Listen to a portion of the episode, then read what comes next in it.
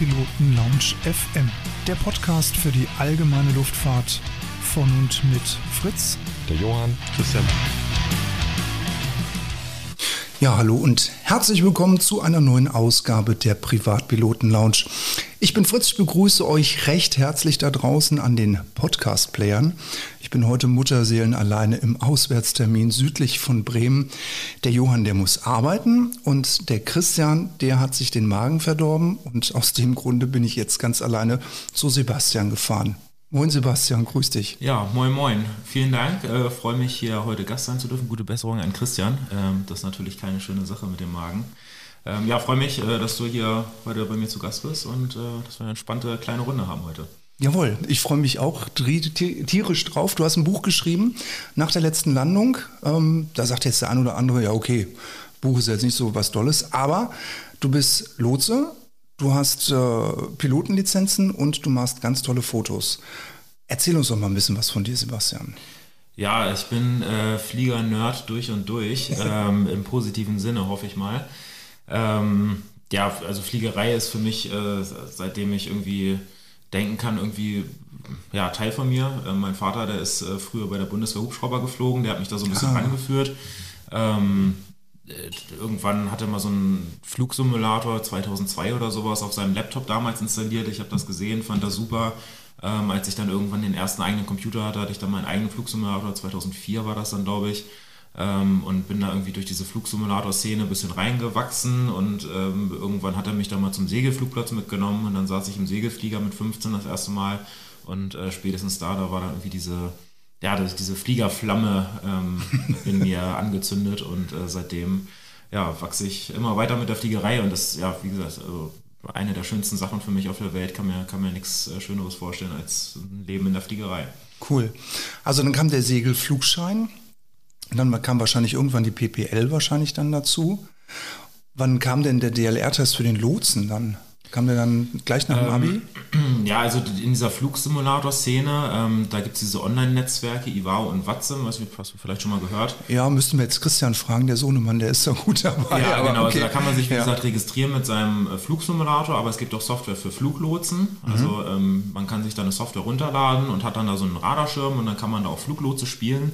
Ähm, und das ist alles sehr, sehr realitätsnah. Also es gibt da richtig so Trainings und äh, Checkouts und man darf zum Beispiel nicht auf dem Center-Sektor arbeiten, wenn man nicht vorher auf dem Approach-Sektor ein Checkout gemacht hat und sowas. Und so arbeitet man sich da hoch und lernt da halt ganz viel. Man, man lernt die Phraseology, die Sprechgruppen, Verfahren, Staffelungen. Ähm, und das, das ist echt, ähm, ja, also sehr, sehr, sehr professionell. Konnte ich dann auch später viel von profitieren in der Ausbildung, mhm. Das schon mal gemacht zu haben. Und ähm, ja, dann irgendwie äh, fand ich das Lotsen im Flugsimulator ein bisschen cooler als das Fliegen. Und äh, dann habe ich mich mit diesem Job befasst und wollte dann unbedingt Fluglotse werden. Ähm, habe Abitur dann mit 17 gemacht, relativ früh, war so dieser erste 12er-Jahrgang quasi nach der 12. Klasse Abitur. Und äh, dann hatte ich auch Praktika schon gemacht bei der DFS im Tower and Center und die sagten alle, ja, bewirb dich mal noch nicht so mit 17, dass du dann mit 18 direkt beim Test bist. Mach mal erstmal so ein bisschen was, Persönlichkeitsentwicklung, ähm, und, und bau dir vielleicht parallel immer einen Plan B auf, weil es ist ja leider so, es ist nur 95 äh, Prozent, die fallen durch, nur 5 Prozent schaffen das, diesen DLR-Test. Ähm, und deswegen konnte man damit ja nicht, nicht fest planen, sage ich mal, dass das dann auch was wird. Genau, dann habe ich ähm, zwei Semester Aircraft and Flight Engineering studiert. Ein Studiengang in, in Osnabrück an der Hochschule mit äh, einer dualen Flugausbildung. Das ist dann da, wo ich den PPA gemacht habe. Und das war so der Moment, wo ich gemerkt habe, Mensch, Fliegen ist ja doch irgendwie ganz schön geil. Mhm. Ähm, habe da ähm, dann den Motorflug zusätzlich zum Segelflug dann kennengelernt. Und ähm, ja, meine Kommilitonen haben das Studium dann alle durchgezogen bis, bis zur ähm, ja, ATPL, fliegen jetzt fast alle kommerziell bei Airlines.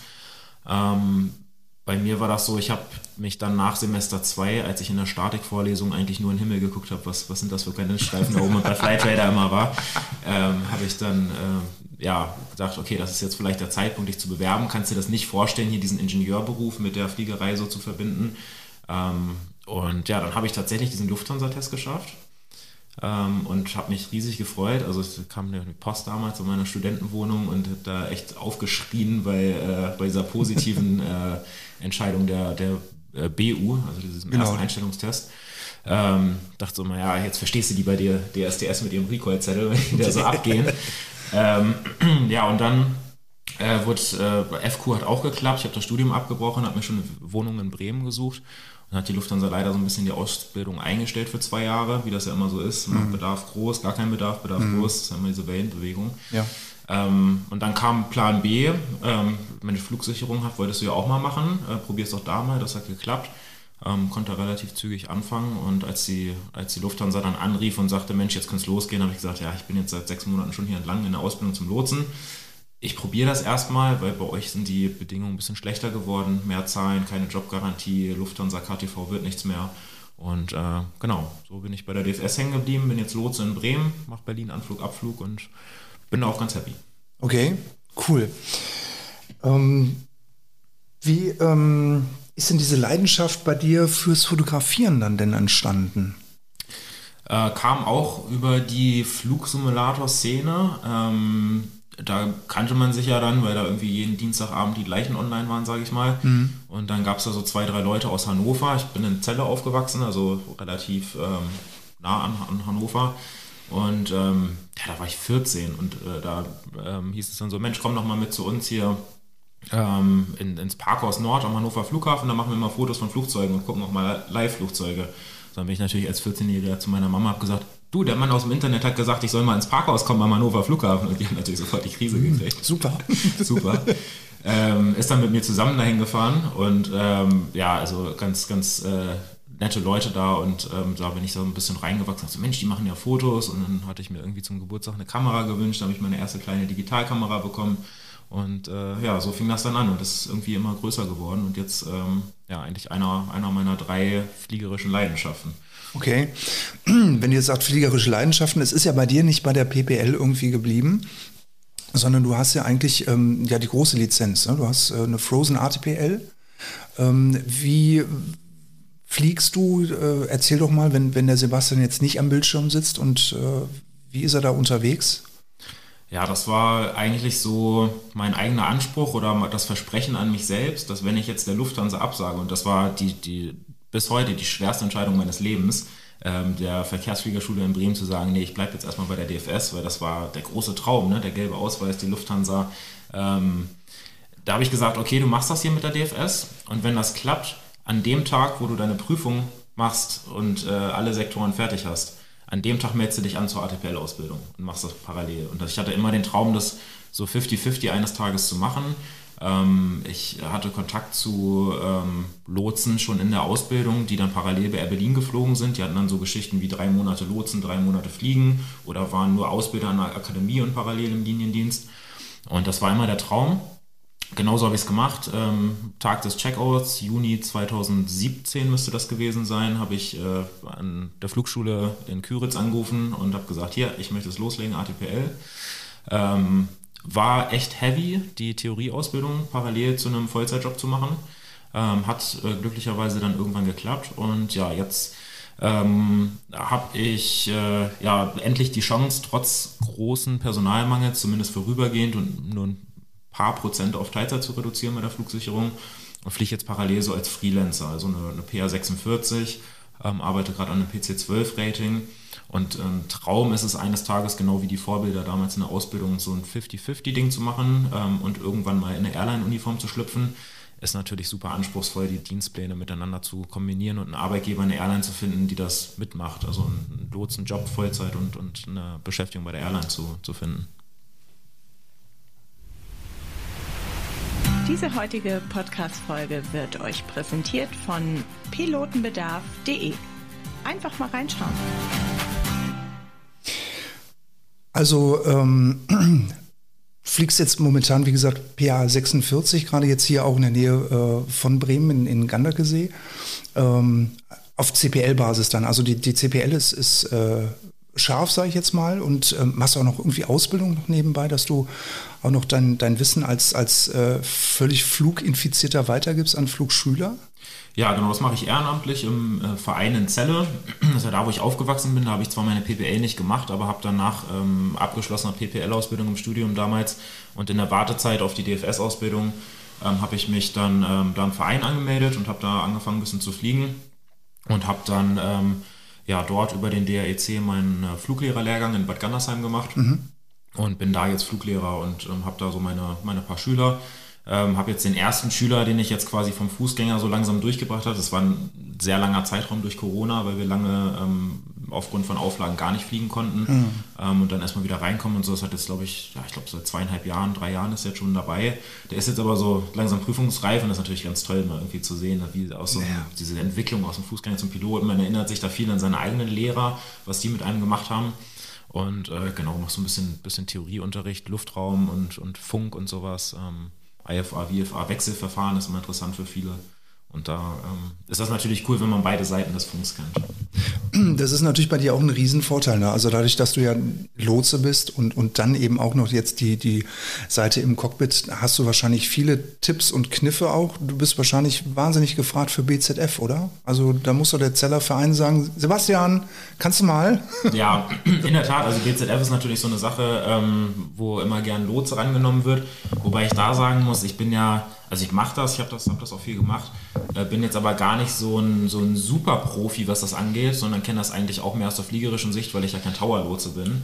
Ähm, und so eine Special VFA-Freigabe, die habe ich beruflich noch nie gegeben. Das ist ja, das ist ja so reines Tower-Business. Mhm. Also klar, da fuchse ich mich dann rein und Funken an sich ist, ist kein Problem für mich. Ähm, ja, aber da gibt es auch viele Kollegen von mir, die das machen mit diesem BZF-Unterricht. Hier in Bremen gibt es ein paar, die auch Prüfungen abnehmen bei der Bundesnetzagentur und äh, ja, da ist, ist der Lotse immer im Allgemeinen sehr gefragt. Okay. Da drüben, wir haben vorhin drüber gesprochen, steht deine Fotoausrüstung. Ähm, was ist denn da jetzt so alles drin? Also ich frage jetzt aus dem Grunde, bevor wir zum Buch kommen, ähm, muss ja auch irgendwo das, das Fotomaterial herkommen. Was benutzt du fürs Fotografieren? Was ist da jetzt so alles drin? Ähm, ja, ich bin, ich meist frage mal Canon, Nikon, Sony, was bist du für Nutzer? Also es ist, glaube ich, eigentlich egal, was man ja. da jetzt für ein Brand hat. Man, irgendwann hat man mit was angefangen, dann kauft man Equipment und dann bleibt man dabei. Okay. Ähm, Weil es einfach äh, teuer und aufwendig ist, da umzusteigen. Äh, ich habe damals mit Canon angefangen, damals eine EOS 400D, das war meine erste Spiegelreflexkamera 2008. Ähm, dann äh, hatte ich irgendwann eine, eine 7D, eine 6D und bin dann vor ja, so vier, fünf Jahren bin ich auf Vollformat umgestiegen. Habe eine EOS äh, 5D Mark III und seit zwei Jahren noch eine 5D Mark IV dazu. Also habe jetzt zwei Vollformat-Kameras. Ähm, wichtig, zwei zu haben, weil ich viele meiner ähm, Shootings aus dem Hubschrauber mache. Ähm, das sind so Open-Door-Helikopters, da werden die Türen abgebaut für R2R-Aufnahmen. Und ähm, da kann man dann natürlich nicht anfangen, mit einem losen Objektiv da irgendwie Objektiv zu mhm. wechseln im Flug und braucht auch aufgrund der Dynamik schnell mal beide Brennweiten. Ähm, und deswegen habe ich da zwei Buddies mit ähm, einem 24-105 Weitwinkelobjektiv und das andere ist ein 100-400 Teleobjektiv. Und äh, da kann man immer schnell hin und her switchen oder auch auf Airshows. Und wenn ich da überlege, wie ich früher mal die ILA Flightline lang gegangen bin, hinten die Eurofighter, braucht man mal schnell das Teleobjektiv und dann äh, vor der der A380 mal eben im Static Display Weitwinkelobjektiv und dann hat man dann eben mit zwei Buddies ein ähm, bisschen mehr Möglichkeiten. Wahnsinn. Jetzt müssen wir aufs Buch zu sprechen kommen. Nach der letzten Landung was erwartet da den Leser? Was, was hast du da gemacht? Ähm, jetzt, hast du früher TV Total geguckt? Ja. Da gab es immer diesen, diesen Drehteller, wo alle Leute mal ihre ja. CD und ihre Produkte vorgestellt haben. Da habe ich schon drauf gewartet. ähm, ja, habe das hier mal mitgebracht äh, für, die, für die Hörer. Wir nehmen das auch auf. Also, es gibt auch Bildmaterial dazu. Genau. Ähm, das wird dann irgendwann bei mir auf dem, auf dem Kanal wahrscheinlich erscheinen. Ähm, da kann man dann auch ein bisschen, ein bisschen Bewegmaterial zu gucken. Ähm, ja, ich habe hier das Buch mal mitgebracht äh, nach der letzten Landung. Ähm, das ist eine ja, eigentlich traurige Geschichte ähm, über Flugzeugfriedhöfe. Ähm, als ich das erste Mal in Amerika war, 2013 zum Fliegen, das war so kurz nach dem Scheinehalt, da sind meine Studienkollegen alle rüber zum, zum Auer Building für die, für die CPL. Ähm, ich wusste da schon oder dachte, dass ich dann zur Lufthansa gehen würde und dieses Auer Building zwar nicht bräuchte, aber war einfach eine ganz tolle Erfahrung mit, mit den Freunden damals da zu fliegen. Und da habe ich halt die Liebe für die Fliegerei in Amerika entdeckt. Also es ist eine ganz andere Welt. Äh, man hat viel mehr Freiheiten, es ist deutlich günstiger, äh, man wird ganz anders behandelt, so als Privatflieger, Delta Echo Pilot. Ne? Mhm. Ähm, und äh, ja, dann sind wir in Kalifornien geflogen, in der Nähe von Los Angeles, und da gab es eben diese Flugzeugfriedhöfe. Das sind riesengroße Sandflächen ähm, in der Wüste, wo einfach hunderte von Whitebody-Maschinen stehen teilweise mit TWA, Pan Am Lackierungen und diesen ganzen alten Fliegern, die man eigentlich nur aus Geschichten kennt. Und für mich als, als ja, Flugzeugfotograf und Planespotter war das natürlich ein Paradies. Und dann noch in der Lage zu sein, drüber zu fliegen, Fotos von oben zu machen, eine ganz ja, außergewöhnliche Perspektive. Das war natürlich toll. Und ja, dann recherchiert man natürlich so langsam, was, was gibt es für Flugzeugfriedhöfe, wo sind die. Und ähm, ich habe dann versucht, ähm, ja, alle ein bis zwei Jahre darüber zu fliegen und dann immer meine Touren ein bisschen zu erweitern, bis ich dann irgendwann über äh, Kingman in Arizona nach ähm, Tucson äh, und ähm, Phoenix geflogen sind. Das sind überall so Scrapyards. Und ähm, habe da auch ganz tolle Leute kennengelernt. Den ähm, George, äh, der war ähm, ja, Chefkapitän auf der Martin, der MD-11 und hat da die letzten überführt. Der hat mir das ermöglicht, dass ich da auch auf dem Boden rumlaufen konnte und ein paar Fotos machen konnte. Und ja, also ganz beeindruckendes, gespenstisches äh, Gefühl, zwischen so großen Fliegern zu stehen und es ist einfach so eine Totenstille. Mhm. Du kennst das selber vom Flughafen, da ist immer Gewimmel, da läuft ja. irgendwo eine APU, äh, der Kofferwagen fährt vorbei, eine Durchsage im Terminal, die Leute sind laut. Und dann steht man einfach vor so einem Whitebody und es ist einfach totenstill. So. Und ähm, ja, also ganz, ganz tolles Gefühl. Die Fotos habe ich hier so ein bisschen zusammengesammelt. Und ähm, alle Flugzeugfriedhöfe in Amerika und auch Europa, wo ich war, mal so ja, zusammengetragen. Das ist ein tolles Ding geworden. Das heißt dann auch, dass, äh, jetzt muss ich da gerade mal einen Schritt zurückgehen, dass du auch eine US-Lizenz hast zum Fliegen oder ist die validiert bei dir? Ähm, keine US-Lizenz. Ja. Ähm, ich habe mal überlegt, die, die zu machen, mache ich vielleicht auch irgendwann noch. Ähm, das, was ich habe, ist eine, ist eine reine Validation. Ja, genau. okay. Und ähm, wie stelle ich mir das jetzt vor? Äh, du, du bist jetzt also da drüber geflogen und äh, hast gesehen, oh, da stehen viele Flugzeuge, da muss ich mal ein Foto machen. Äh, dann sagst du, you have control und holst dann den Fotoapparat raus oder war dann die Operation Flugzeugfriedhof bei dir geboren? Wie, wie war das? Ja, beim ersten Mal war es tatsächlich einfach nur so ein, so ein Schnuppern mit dem damaligen Fluglehrer ähm, der kommt hier aus Walsrode, ist aber immer regelmäßig da drüben als Fluglehrer und Schulter. Ähm, mit dem bin ich da das erste Mal so nach Victorville geflogen und habe das gesehen. Da habe ich so das Blut geleckt. Und dann ging es 2015 los, dass ich mit ähm, anderen Fliegerfreunden dann immer mal wieder dann Urlaub gemacht habe, die natürlich auch selber eine Lizenz haben, wo ich dann mal sagen konnte, pass auf, UF Control oder ähm, der, der eine Kumpel ist äh, auch Berufspilot und ähm, Planespotter und ähm, da haben wir uns dann natürlich abgewechselt. Ne? Pass auf, jetzt mache ich mal hier drei Orbits und äh, über die linke Seite Fenster auf, Clips, Clips, Clips und ähm, dann so jetzt mal rechts Orbit. und da äh, muss man sagen, da sind die, die Fluglotsen auch sehr, sehr cool und entspannt, die da, die da arbeiten und äh, die mhm. kennen das schon, da kommen dann die Touris, die wollen da knipsen und äh, okay. genau. Wie, wie, planst du so eine Tour? Ist das dann, dass du ähm, einfach sagst, na gut, okay, jetzt äh, schnappe ich mir meine Ehefrau und jetzt äh, fliege ich einfach mal in die USA und gehe dann fliegen und fotografiere oder wird das bei dir richtig stabsmäßig äh, schon geplant? Ähm, ich versuche das immer gerne zu, zu verbinden. Ähm, bin auch ganz froh, dass meine Frau da viel Verständnis mitbringt und, äh, und da an meiner Seite ist. Äh, wir haben tatsächlich letztes Jahr in, in Kalifornien auf dem Flugplatz, wo ich da mal chartere, geheiratet, also auf dem, auf dem Vorfeld, wunderschön im, oh, im cool. äh, ja, Los Angeles Sunlight vor einer Stearman und ähm, hatten dann schon, schon aus Deutschland mitgebracht so einen Just Married Aufkleber mit unserem Namen. Das ist ja schrecklich, eine, Sebastian, das ist ja schrecklich. wir haben wir dann auf die Cessna geklebt und wir haben tatsächlich irgendwie so eine Flitterwochentour gemacht, sind zwei ja. Wochen durch Amerika geflogen mit der Cessna. Ähm, ja, super, super coole Erfahrung. Auch das erste Mal, dass ähm, meine Frau dann ja selber ein bisschen geflogen ist, weil sie musste, die musste ja knipsen über den Flugzeugfriedhof. Ja, ne? klar, also logisch, ja. Über Kontrolle, ja, ne? ja. Speed über 85, wenn sie wegläuft, dann sagt Bescheid. ähm, ich fange sie dann wieder ein. Genau. Nee, hat sie super gemacht. Ähm, und äh, das, ja, also meistens versuche ich, versuch ich sowas zu verbinden, ne? einen mhm. schönen Urlaub zu machen ähm, jetzt ähm, waren wir, ach, das hört sich so an, als würde ich einen Urlaub machen, aber kürzlich auf Hawaii.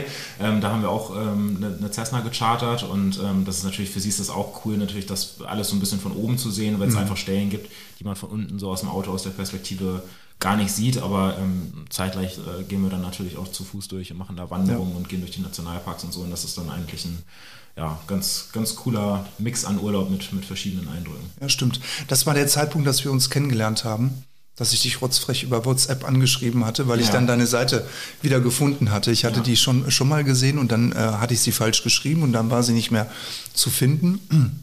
Und dann dachte ich mir so, oh Mist, die ist nicht mehr online. Hab dann gesucht, dann fand ich dich und dann schriebst du dann zurück, ja, ich bin gerade auf Hawaii, aber wir können da gerne nochmal in Kontakt bleiben. Ja, Fand ich sehr cool.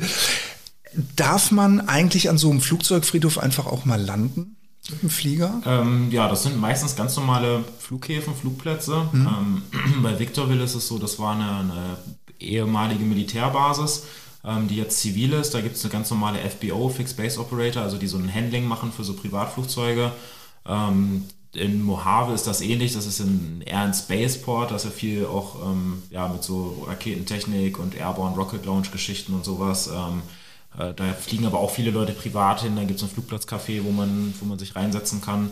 Ähm, das Einzige, wo ich jetzt, was mir einfällt, wo man nicht landen darf, ist die Davis Monthan Air Force Base. Das ist der größte mhm. Flugzeugfriedhof der Welt. Ähm, ist rein militärisch, da stehen ungefähr 3500 Flugzeuge und Hubschrauber. Wahnsinn. Ähm, äh, völlig wahnsinnig darüber zu fliegen und, und das zu sehen. Also es, das, man glaubt es nicht. Man sieht es aber auch auf, auf uh, Google. Ähm, kann man sich tatsächlich mal angucken, ja. was da rumsteht an, also C5 Galaxies, da irgendwie 30 Stück nebeneinander und dann stehen da irgendwie 100 Chinooks aufgereiht und Kampfjets und also völlig, völlig irre. Ähm, das ist halt der einzige Ort, wo man, wo man nicht landen kann. Aber alles okay. andere ist eigentlich, äh, sind zivile Flughäfen, ja. Aber darf man aber besuchen? Also als ich dürfte da mit dem Auto hinfahren und, und dürfte dann. Äh, ja, also rum, rumlaufen ist schwierig darauf. Okay, ne? okay, das okay. Ist, ist ja ein aktiver Flughafen in dem Sinne. Ah, ähm, okay. Das heißt, man kann an manchen Flughäfen ganz gut über den Sound fotografieren und ähm, ja, bei mir ist einfach das Riesenglück, eine Fluglizenz zu haben. Wenn man da landen kann, dann gibt es ganz oft äh, nette Leute, die dann mit ihrem Golfcaddy äh, von dem Operator da rumfliegen und sagen, ja Mensch, äh, komm, ich fahre dich hier mal eben rüber. Äh, dann kommt man natürlich auch mal nah ran, aber das ist nicht, nicht die Regel. Ähm, man muss auch sagen, es gibt ähm, ja, Flugzeugfriedhöfe, die haben mit den Airlines Verträge geschlossen, dass die alles dagegen tun, dass irgendjemand Fotos macht, weil es ist natürlich für eine Airline nicht so die super Publicity, wenn so eine abgerockte ähm, 747 da irgendwo mhm. in der Wüste steht mit den Airline-Logos drauf. Mhm. Ähm, genau, also es, es, es, wird unterschiedlich gehandhabt. Da gibt es solche und solche Flugzeugfriedhöfe. Mhm. Ähm, gibt es da überhaupt Vorgaben für, für diese Friedhöfe? Müssen, was, was müssen die denn erfüllen, diese, diese Dinger? Ja, also es geht eigentlich ähm, darum, die Flugzeuge bestmöglich zu konservieren. Das heißt, mhm. ähm, eine geringe Luftfeuchtigkeit ist, ist äh, wichtig. Deswegen sind die meisten Flughäfen eben in Amerika in der Wüste. Ähm, wir haben hier jetzt im ja, deutschen Raum eher wenig. Das liegt neben dem Wetter auch an Platzbedarf, weil ja so ein Flugzeug, ein A380 hat 80 mal 80 Meter. Das sind schon ein paar Quadratmeter. Ja. Wenn man da zehn Stück von hinstellt irgendwo, ähm, Genau, da gibt es in Spanien ähm, einen Flugzeugfriedhof in Teruel, der hat sich jetzt in den letzten Jahren erst etabliert. Ich glaube, den Flughafen gibt es seit 2015. Ähm, kann da auch mal eben ein paar Fotos einblenden. Der wurde einfach so aus dem Boden gestampft, ja, also ganz frische Runway, riesengroße Flächen, das ist auf so einem Hochplateau, das ist auch trocken. Mhm. Da ähm, scheint die Sonne und ja, so kämpft man eben gegen Schimmel im Flugzeug, gegen Korrosion und ähm, ja, das ist eigentlich das Wichtigste, also Platz und, und trockene Luft. Mhm, okay. Ähm, und wie findest du die, äh, diese Flugzeugfriedhöfe? Gibt es da eine Community, äh, also von ambitionierten Piloten und Fotografen oder nur vielleicht Fotografen? Ähm, ja, also die Instagram ist ja sehr gewachsen. Ich habe mich da lange ähm, gegen gesträubt, damals mich da anzumelden, weil ich so dachte, ah nee, nee, nicht noch was. Äh, Twitter ist ähnlich, da bin ich äh, auch gar nicht aktiv so und Instagram habe ich dann aber irgendwann angefangen. Und ähm, das, das Coole an Social Media ist echt, dass man da ganz viele tolle Menschen kennenlernt. Und mhm. ähm, es ist, ist, nicht einfach nur Foto hochladen und Like sammeln, sondern es ist wirklich so ein bisschen connecten, ähm, in Kontakt treten und ähm, ja, da gibt es viele Leute, die einem da Tipps geben können. Ähm, jetzt gerade nach meinem Buch haben mich auch wieder viele angeschrieben, Mensch, wie hast du das gemacht? Wo kann man denn einen Flieger mieten, um da drüber zu fliegen? Und dann gebe ich das Wissen natürlich auch gerne weiter und zurück, mhm. ähm, weil ich natürlich auch selber davon profitiert habe. Mhm. Und genau so ja, kommt das zustande und dann über irgendwie so Scrapyard-Hashtags äh, wird man vielleicht auch mal irgendwie über was ähm, ja, aufmerksam gemacht und äh, es gibt irgendwie auch an jedem Flugplatz gibt es ja so eine Gerümpelecke, sage ich mal, wo alte Flugzeuge stehen. Ja, also sei es jetzt das, das alte Flugzeug, womit die Feuerwehr übt oder eben so zwei, drei abgestellte Airbusse, die aber irgendwie alle eine tolle Geschichte haben. Und ähm, ja, eigentlich gibt es überall was zu knipsen. Okay. Jetzt muss ich nochmal auf deine Webseite zurückspringen. Da habe ich mich nämlich auch nochmal schlau drüber gemacht und du hast da einen sehr schönen Shop drin aufgebaut auf dieser Webseite. Was, was kann ich mir da alles kaufen? Natürlich neben dem Buch, logischerweise. Genau, das Buch tatsächlich auch gar nicht mehr so lange, weil die ähm, ja, erste Auflage, die neigt sich so langsam dem Ende zu. Also ich habe da oben nur noch irgendwie so zehn Stück liegen. Ich glaube, Amazon hat auch noch ein paar im Lager. Ähm, da wird gearbeitet an der zweiten Auflage, das ist aber ein bisschen schwierig, weil gerade irgendwie nach Corona gibt es irgendwie wohl ein Riesenproblem mit Papiermangel und so. Ich weiß auch nicht. Also ja. irgendwie mangelt es äh, in jeder Branche an irgendwas. Ähm, ja, es gibt äh, mit dem Buch zusammen so ein, so ein Silber- und Goldpack. Ich glaube, Goldpack habe ich nur noch ein oder zwei, vielleicht sind sie auch schon ausverkauft. Silberpacks habe ich noch einige da. Da ist dann Jetzt müssen wir wieder zu TV Total springen. Genau, jetzt wieder zum TV Total Grabbeltisch greifen hier. Äh, genau, da ist dann so ein, so ein Zertifikat bei. Ich unterschreibe dann das Buch und signiere das. Ähm, ein MD11-Sticker von der Lufthansa, ein Scrapyard-Sticker, äh, zwei Stück. Und äh, so Postkartensets, die kann man auch einzeln erwerben. Also ich habe ähm, ja so die schönsten Fotos aus dem Buch habe ich so als Postkarten mal äh, Design. Da gibt es dann hier so ein, so ein Set äh, Scrapyards, da sind dann irgendwie so ein paar Scrapyard-Fotos. Das ist jetzt hier Davis Monthan ähm, Air Force Base, da diese große. Halten wir auch nochmal die Kamera dann rein. Äh, ja, genau, kann ich, auch, kann ich auch einblenden dann. Ja. Ähm, und dann gibt es hier so ein, so ein äh, Corona-Set, da sind von dieser Storage, von dem Mhm. grauen Ding, wo die ganzen Flieger hier in Deutschland auf den ganzen Runways waren. Da bin ich natürlich dann auch irgendwie mit der Cessna rübergeflogen, habe das ein bisschen abgelichtet. Ähm, ja, genau. Toll. Sowas gibt es da im Shop. Toll.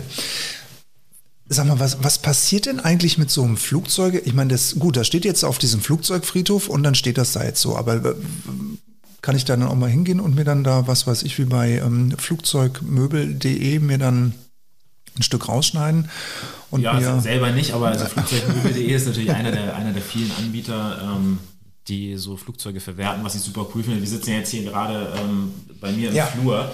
Äh, ich habe hier in dem Foto auf Leinwand habe ich hier so eine, so eine Lufthansa Cityline Sitzbank und ein Air Berlin Trolley stehen. Ähm, das finde ich natürlich super cool. Also Ja. einfach zu wissen, hey, wo war dieser Trolley? Ist der vielleicht auf dem 330 schon in New York und mit LA und sonst was gewesen? Mhm. Ähm, und das finde ich einfach, ja, finde ich super, auch diese Möbelstücke. Ähm, dann gibt es diese, diese Plain Tags heißen die, glaube Ja, ich. genau, ne? richtig, ja. Finde ich auch eine Ja. Mhm. mega Sache, da aus, dem, aus der Flugzeughaut da irgendwie so einen Schlüsselanhänger zu machen. Ähm, genau, also da gibt es viele, die das irgendwie nochmal verwerten und aufleben lassen. Ah, ich habe ich hab so einen so einen Anhänger bei mir am, am Schlüssel für meine Piper. Das ist aus dem, aus dem Leitwerk irgendwie rausgeschnitten. Also man einfach schön. Es ist ähm, gerade so für uns Flugbekloppte, Ja. ist es genau richtig.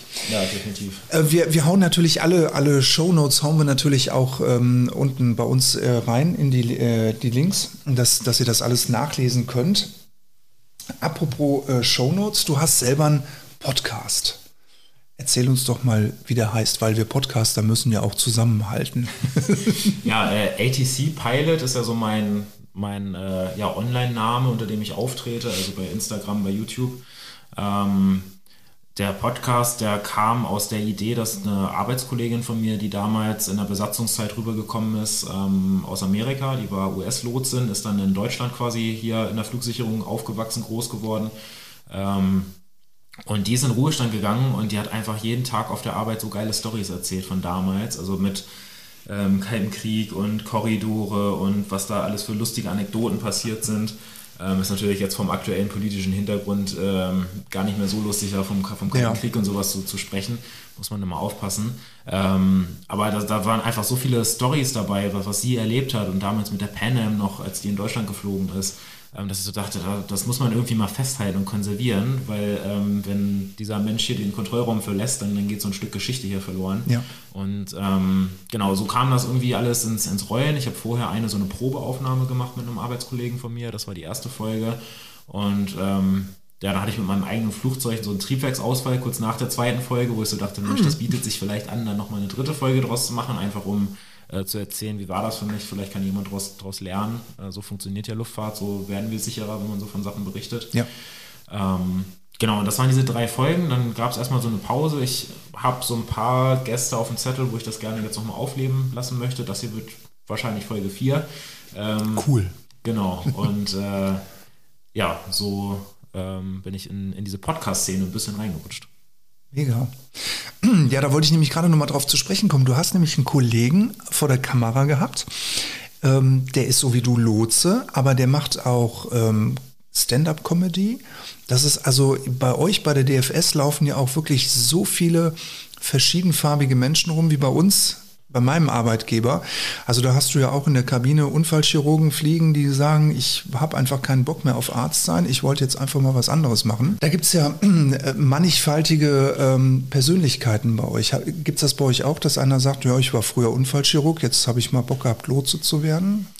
Unfallchirurg kenne ich jetzt keinen, äh, aber es gibt, äh, ja, gibt, gibt wenig Leute, die irgendwie im vorigen Leben schon was anderes gemacht haben, weil einfach die, das Bewerberalter ist, glaube ich, bei 24 limitiert. Also mhm. wenn man über 24 ist, kann man sich nicht mehr bewerben für die Lotsenausbildung nach aktuellem Stand. Gut, dann wird es mit dem Unfallchirurgen schwierig. Das wird schwierig, genau. Ja. Ähm, trotzdem gibt es Leute, die schon ein abgeschlossenes Masterstudium gemacht haben. Also wir haben ähm, Mathematiker, ähm, wir haben Psychologen, ähm, also schon, ja, schon aus verschiedensten Feldern. Die meisten machen aber tatsächlich, so wie ich das gemacht habe, erst die Lotsenausbildung. Und ähm, dadurch, dass der Arbeitgeber uns ziemlich viel Freizeit gewährt, ähm, wir haben nicht wie die normale Arbeitswoche fünf Tage arbeiten, zwei Tage frei bei uns, sondern wir haben fünf Tage arbeiten, drei Tage frei. Ähm, da kann man natürlich dann ja in der Freizeit gucken, ob man sich nochmal irgendwie weiterbildet, was nebenher macht. Und äh, so gibt es ganz viele, die irgendwie entweder in der Luftfahrtwelt noch was machen, so wie ich die Ver Verkehrspilotenlizenz oder ein Kollege, der dann anfängt im Fernstudium noch irgendwie Aviation Safety Management zu studieren. Mhm. Ähm, gibt aber auch Leute, die dann irgendwie nochmal Lust kriegen, BWL zu studieren oder irgendwas Wirtschaftliches zu machen, einfach um sich ein bisschen ja auch im Kopf fit zu halten. Weil man bleibt da so in seiner Fliegerwelt. Und man muss ja sagen, wenn äh, jetzt irgendwie eine Krise kommt oder sowas und die Luftfahrt irgendwie abgebaut wird, man hat ja eigentlich nichts gelernt. Man hat ja nur einen Führerschein. Das ist Richtig, wie, ja. wie ein Pilot. Genau, ja. Ähm, der, der darf dann Flugzeuge lenken. Wir dürfen die Flugzeuge auf der anderen Seite vom Funk lenken, aber ja. wir haben ja im Prinzip jetzt keine, keine richtige Ausbildung, um irgendwas anderes zu machen.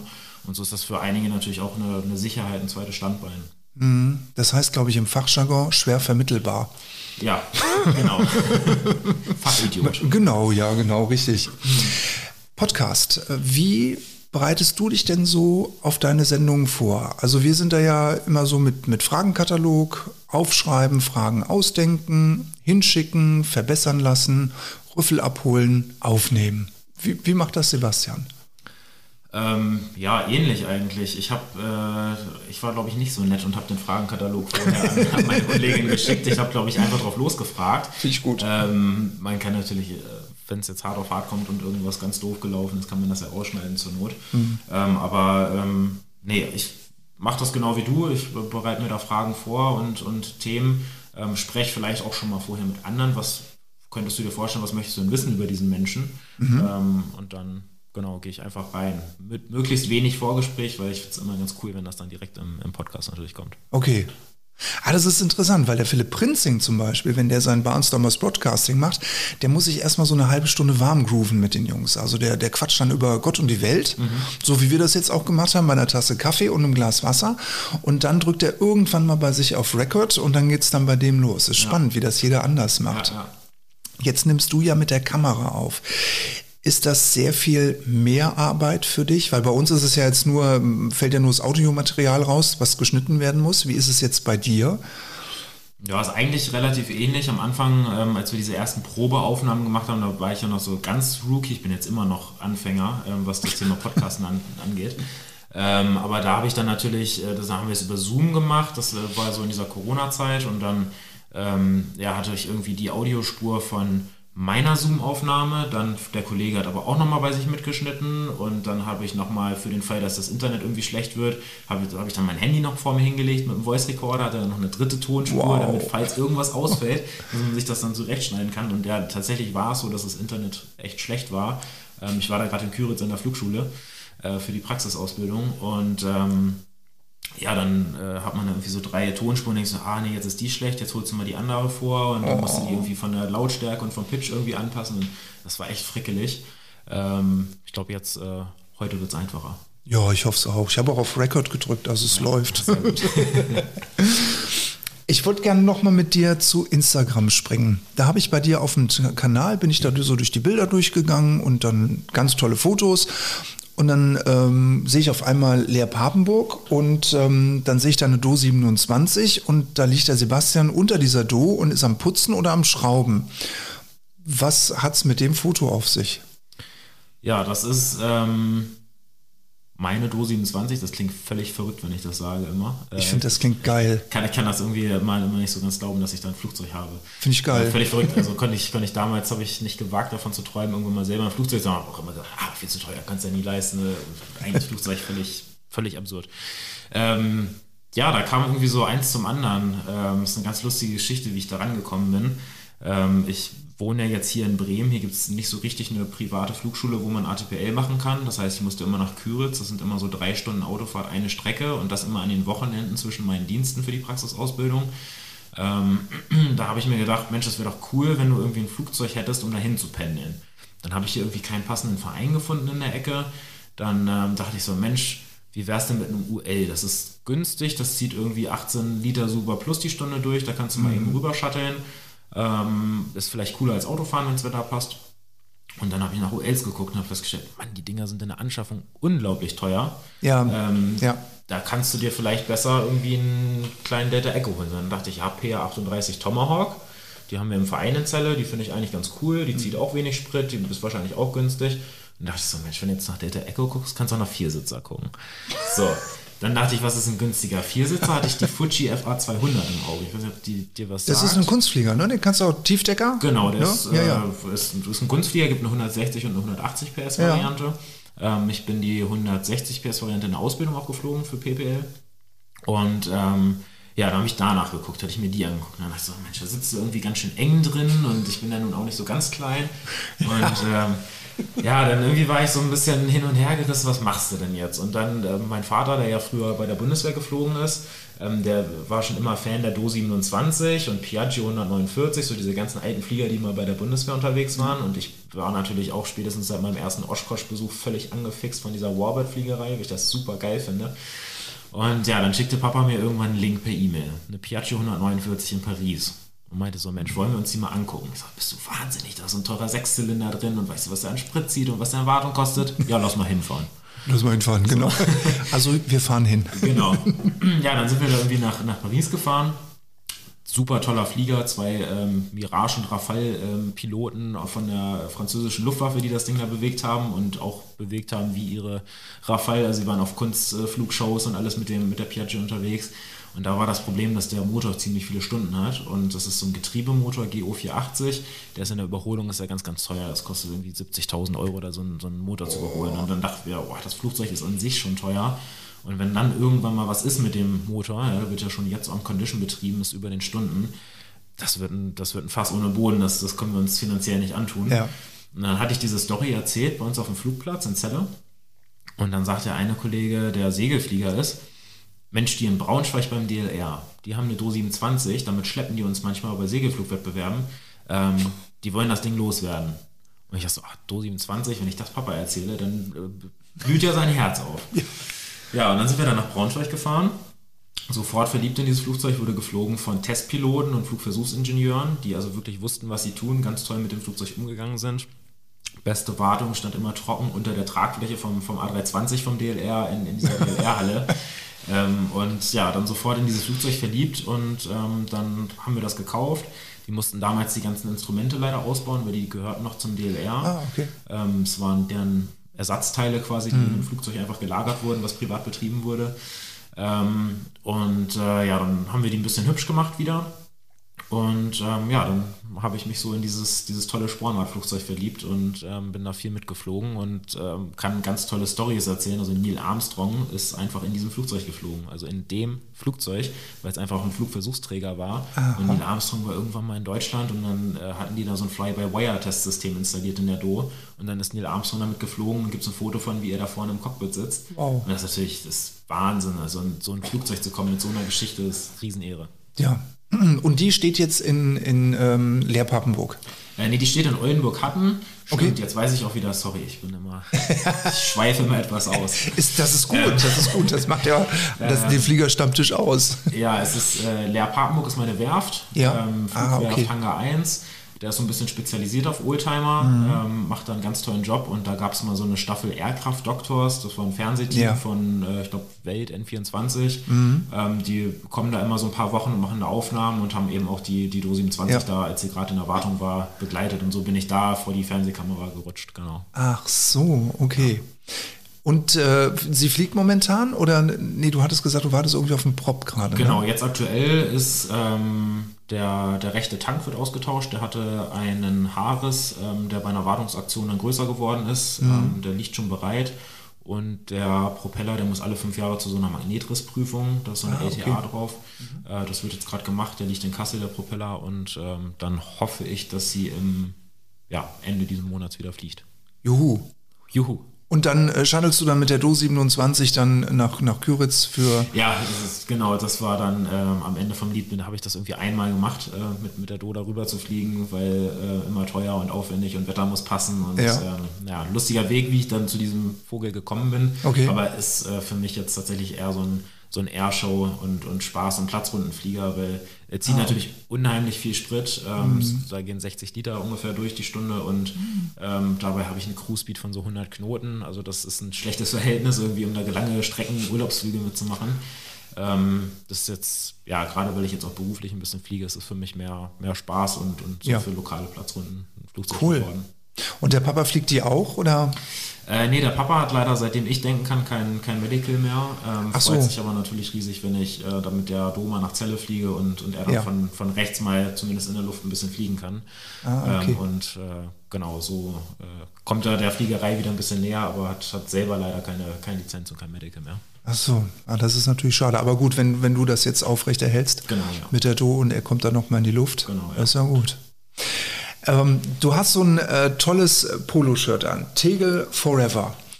Ähm, jetzt müssen wir gerade nochmal auf die Fliegereise zu sprechen kommen ähm, vom Radarbildschirm aus. Ähm, du betreust Berlin. Ist es eigentlich so, mal ganz blöd gefragt, dass Lotsen so eine emotionale Bindung zu einem Flughafen aufbauen?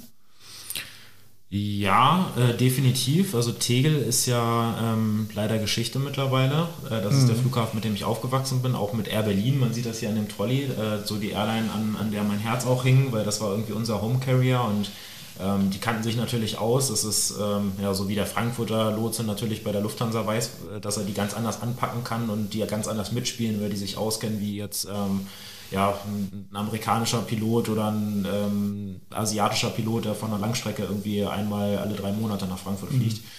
Ähm, das war natürlich hart, als die Airline dann weg war. Dann stand auch dieses Call-Sign Air Berlin Forever. Da gibt es ein lustiges Video von mir auf YouTube. Da hat irgendwer den, den Funk mitgeschrieben. Da war ich zusammen mit der amerikanischen Kollegin, Colleen, waren wir beide da am, am Radar ah, und haben okay. den, den, letzten Flug da damals mit Captain Dave rein, reingelotst nach Berlin. Ähm, ganz tolle Erinnerungen gibt es. Ich habe viele Freunde, die bei Aberdeen geflogen sind. Ähm, und ähm, ja, da hängt man natürlich auch äh, emotional dann dran an so einer Airline, an der Geschichte, an dieser Fliegerfamilie, die es ja ist.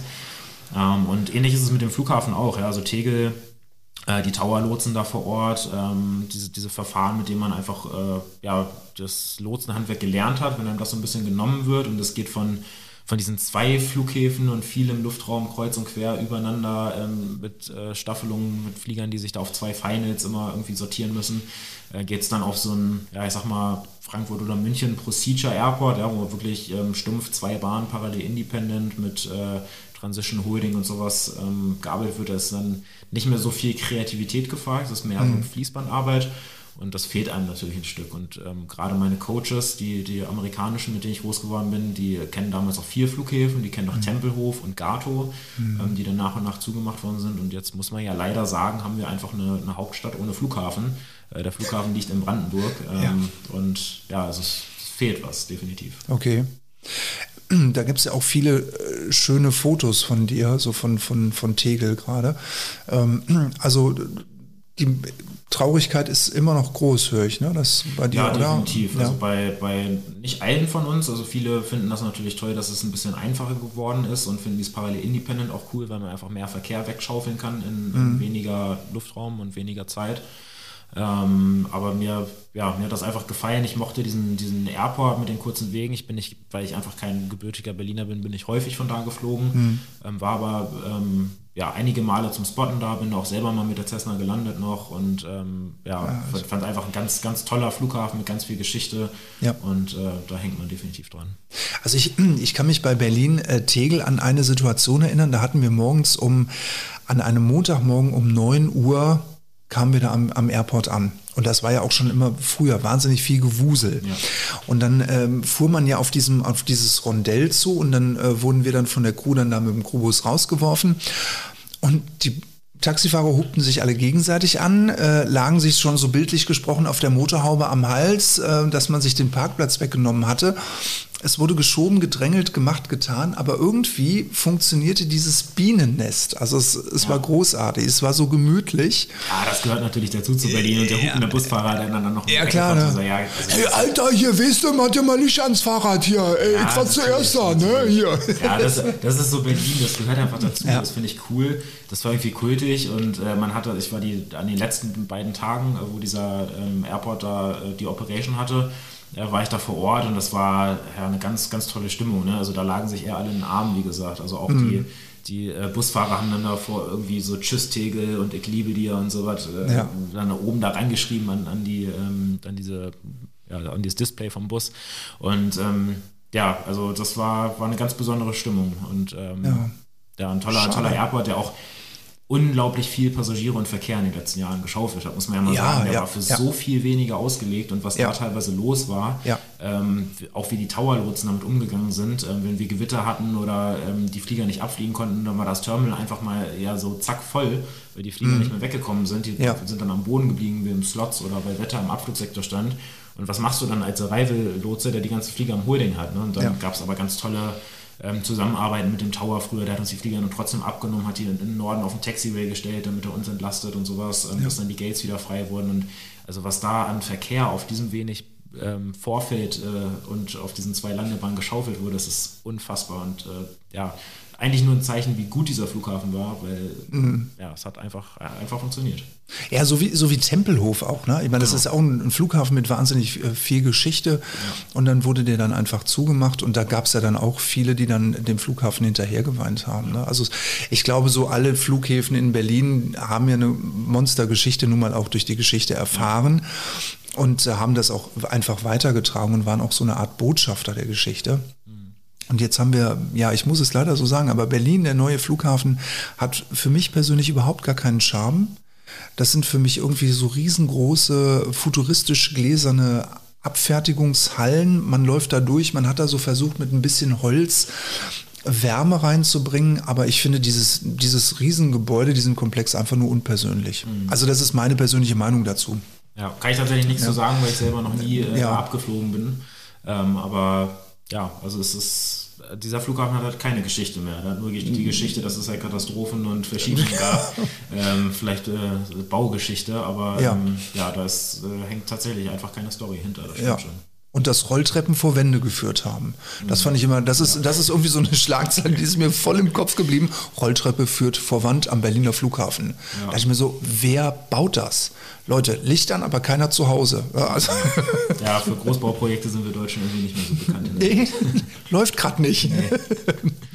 Sebastian, ich würde dir gerne mal fünf ähm, Sätze an die Hand geben, die du mal bitte vervollständigst.